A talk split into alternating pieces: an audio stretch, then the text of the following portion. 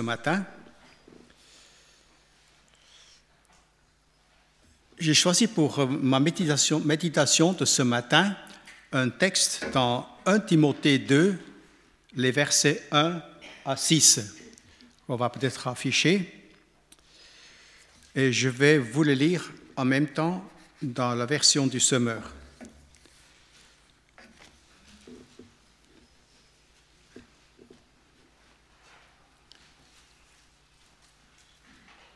Je recommande en tout premier lieu que l'on adresse à Dieu des demandes, des prières, des supplications et des remerciements pour tous les hommes.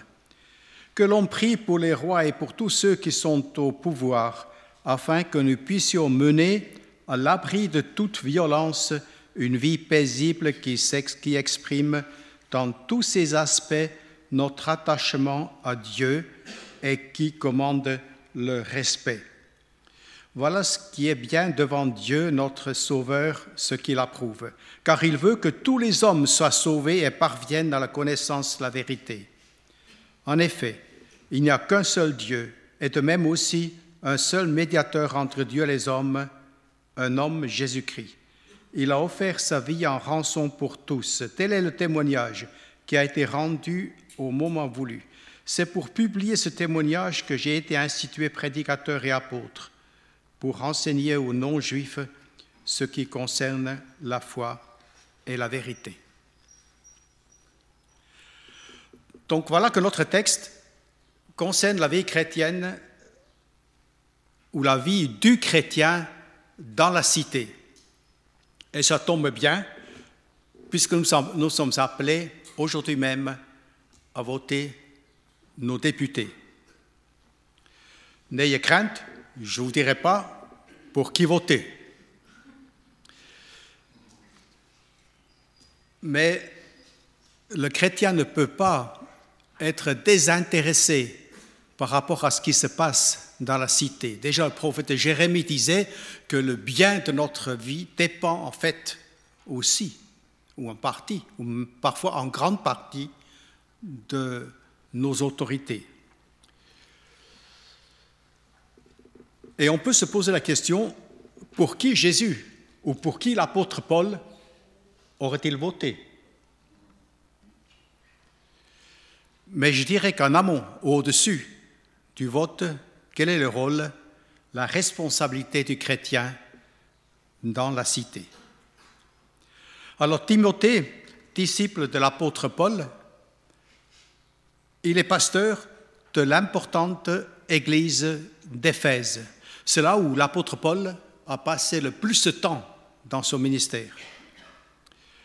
À la base de ses exhortations et conseils se trouve la profonde vision de l'évangélisation et la fondation d'Église, mais aussi une analyse sociologique et spirituelle de l'Église et du contexte de la grande ville d'Éphèse. Nous aussi, nous voulons jeter un regard sur notre société. Le chrétien est confronté, comme tout autre, à la contestation qui a visé hier la façon que le gouvernement a géré le Covid et qui aujourd'hui s'exprime par un ras-le-bol plus général dû en partie aux restrictions vécues, mais aussi à l'insécurité, à la baisse du pouvoir d'achat, les craintes suite à l'invasion de, l'Ukraine par la Russie. Et on nous alerte sur l'état difficile des écoles ou des hôpitaux. Le chrétien s'inquiète en plus des décisions éthiques compromettant la famille, comme la GPA ou le débat des genres. Il s'ensuit fatigue, frustration et peur. J'ai lu que les services de psychiatrie ont dû se réorganiser devant l'afflux des demandes de personnes soumises à de multiples facteurs stressants, voire traumatisants. Alors le constat de l'apôtre Paul a des points communs. Il s'inquiète de la situation présente dans l'Église d'Éphèse il vient de relever les abus des faux docteurs et il invite le pasteur de l'Église, son disciple Timothée, à combattre le bon combat, comme il le dit au, premier chapitre, au verset 19. Et ceci avec une bonne conscience. Il est concerné par l'état moral, la situation politique et l'attitude des chrétiens. Le Nouveau Testament nous donne de précieuses indications concernant l'attitude des chrétiens face à l'autorité, à l'autorité civile. Paul en parle en particulier dans Romains 13, mais ce n'est pas là notre sujet de ce matin. Dans notre passage, l'apôtre va donner des conseils précis sur la façon de gérer la crise spirituelle et morale, non par la contestation, ni même par les arrêts maladie, mais par un puissant appel à la prière. Il se situe en quelque sorte en amont du problème, dans le discernement de la volonté du Dieu créateur, celui qui est au-dessus des personnes et des circonstances. Et du coup, ces remèdes sont très différents des revendications de notre temps. Je vais prendre l'un verset après l'autre. Donc au premier verset, il va nous dire, j'exhorte avant toute chose de faire des supplications, des prières, des intercessions, des actions de grâce pour tous les hommes. Un appel général, puissant à la prière, de l'intercession à l'action de grâce. Il vise probablement la prière en public. Un commentateur a expliqué de la même manière dont Dieu annonce maintenant à tous les hommes en tout lieu qu'ils ont à se repentir, c'est Acte 17 et 30, le devoir des croyants est de prier pour les autorités. Dans la pratique, il s'agit surtout de ceux qu'on rencontre ou côtoie, ou de ceux pour qui quelqu'un vous demande d'intercéder. Au verset 2, Paul précise ensuite comme objet des prières de l'Assemblée, plus précisément ceux qui occupent une position d'autorité dans la société il, en indique aussitôt la raison et le but, afin que nous menions une vie paisible et tranquille en toute piété et dignité. Français courant traduit, afin que nous puissions mener une vie tranquille, paisible, respectable, dans un parfait attachement à Dieu. Ensuite, au verset 3, il en précise la motivation voilà ce qui est bon et agréable devant Dieu notre Sauveur. J'ai fait allusion à la contestation actuelle et les souffrances matérielles et psychiques de nos contemporains. Les Gilets jaunes l'avaient exprimé à leur façon. Le désir unanime qui est sous-tendu à ces formes d'exaspération rejoint le nôtre et celui invoqué par l'apôtre l'aspiration à une vie tranquille, paisible, respectable. Mais au verset 4, l'apôtre va plus loin. Il nous révèle le but profond de Dieu qui motive et qui justifie nos prières pour tous les hommes et en particulier ceux revêtus d'autorité.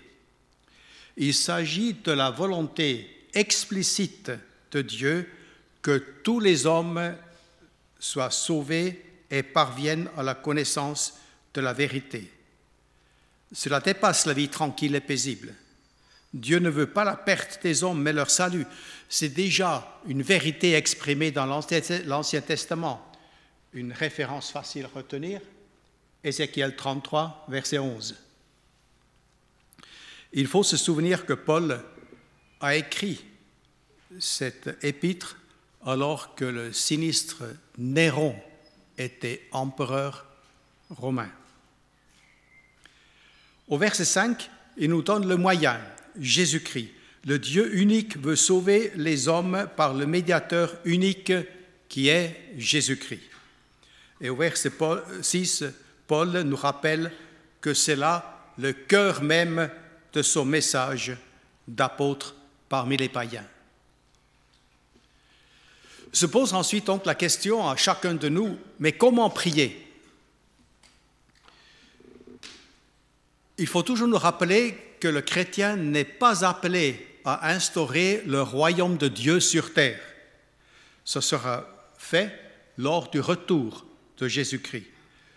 Mais le chrétien est appelé à être sel de la terre, lumière parmi les nations.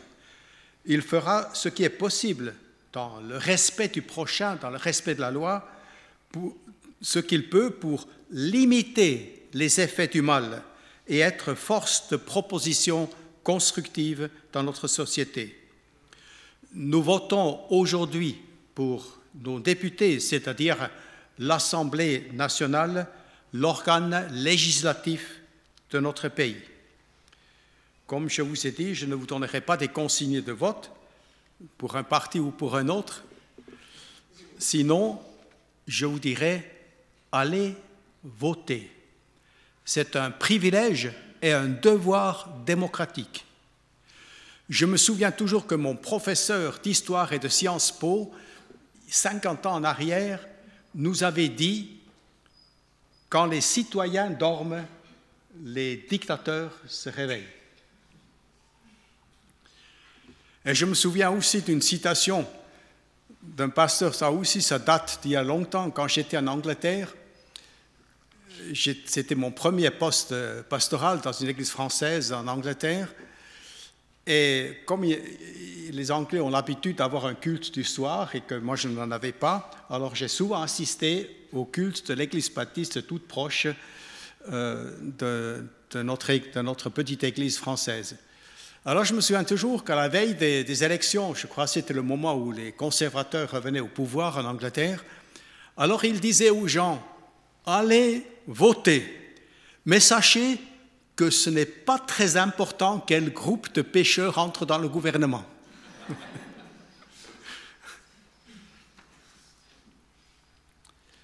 Dans le livret que le CNEF a sorti au début de cette année, il disait Si nous n'avons pas la volonté d'instaurer une société chrétienne en France, nous souhaitons cependant témoigner de notre idéal d'une société respectueuse de la liberté de tous, de la dignité humaine et de l'environnement. Dans ce même esprit, nous voulons soutenir celles et ceux qui œuvrent dans ce sens. Et je pense en particulier aussi justement le CNEF ou encore le CPDH, le Comité protestant pour la dignité humaine, ou encore Portes ouvertes, et bien aussi des œuvres sociales comme l'Armée du Salut, Croix-Rouge et bien d'autres. Nous prions aussi que des chrétiens s'engagent dans la société en faisant partie de ceux élevés en dignité. Ils auront besoin de sagesse et du soutien des églises. Le CPDH avait publié par exemple des fiches synthétiques des candidats aux élections présidentielles, précisant que le but n'est pas de vous indiquer pour qui voter, mais de vous aider à la réflexion et au discernement pour prendre votre décision pour le vote.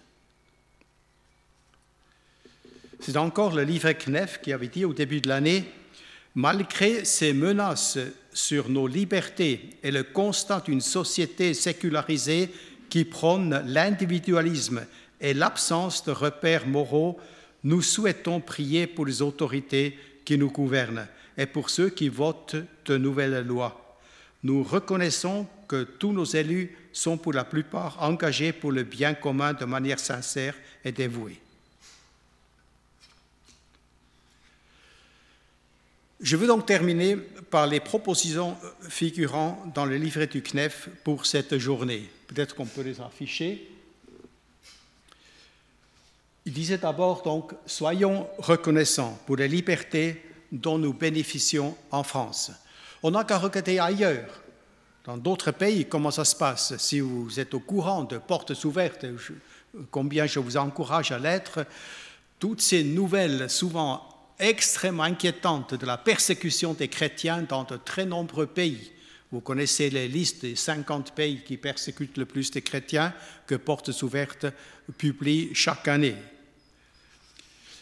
Soyons reconnaissants pour les lois, les institutions et les personnes qui sont au service de la liberté, de l'égalité et de la fraternité.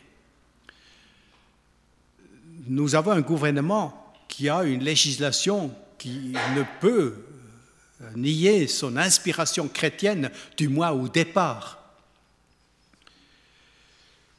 Prions pour que les élus, les représentants de l'exécutif soient soutenus et inspirés par notre Dieu Tout-Puissant dans l'exercice de leurs responsabilités publiques.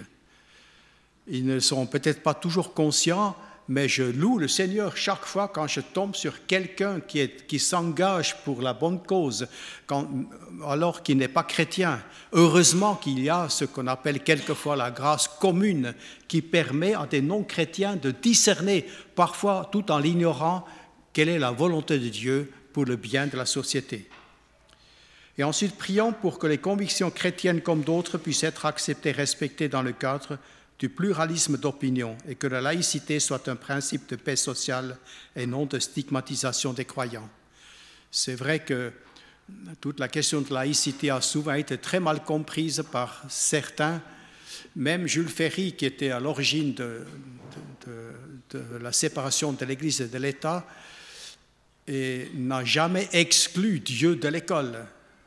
Il a simplement insisté sur la séparation de, l'impact catholique sur le système scolaire pour rendre l'école républicaine, que ce soit l'État qui forme. Et finalement, prions pour que la suspicion publique à l'égard du spirituel ne soit pas un frein à l'annonce de l'Évangile en France pour tous les croyants.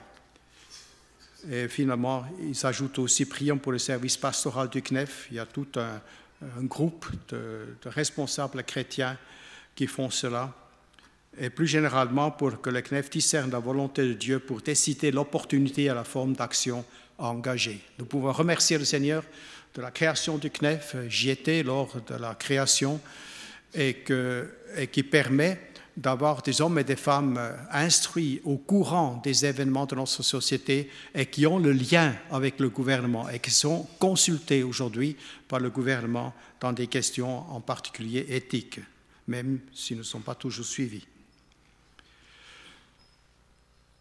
Donc, je le répète, le chrétien est appelé à être témoin du salut en Christ, être force de proposition sur la base de sa connaissance de la volonté de Dieu pour tous les hommes et agent actif dans ses prières pour les autorités de notre pays.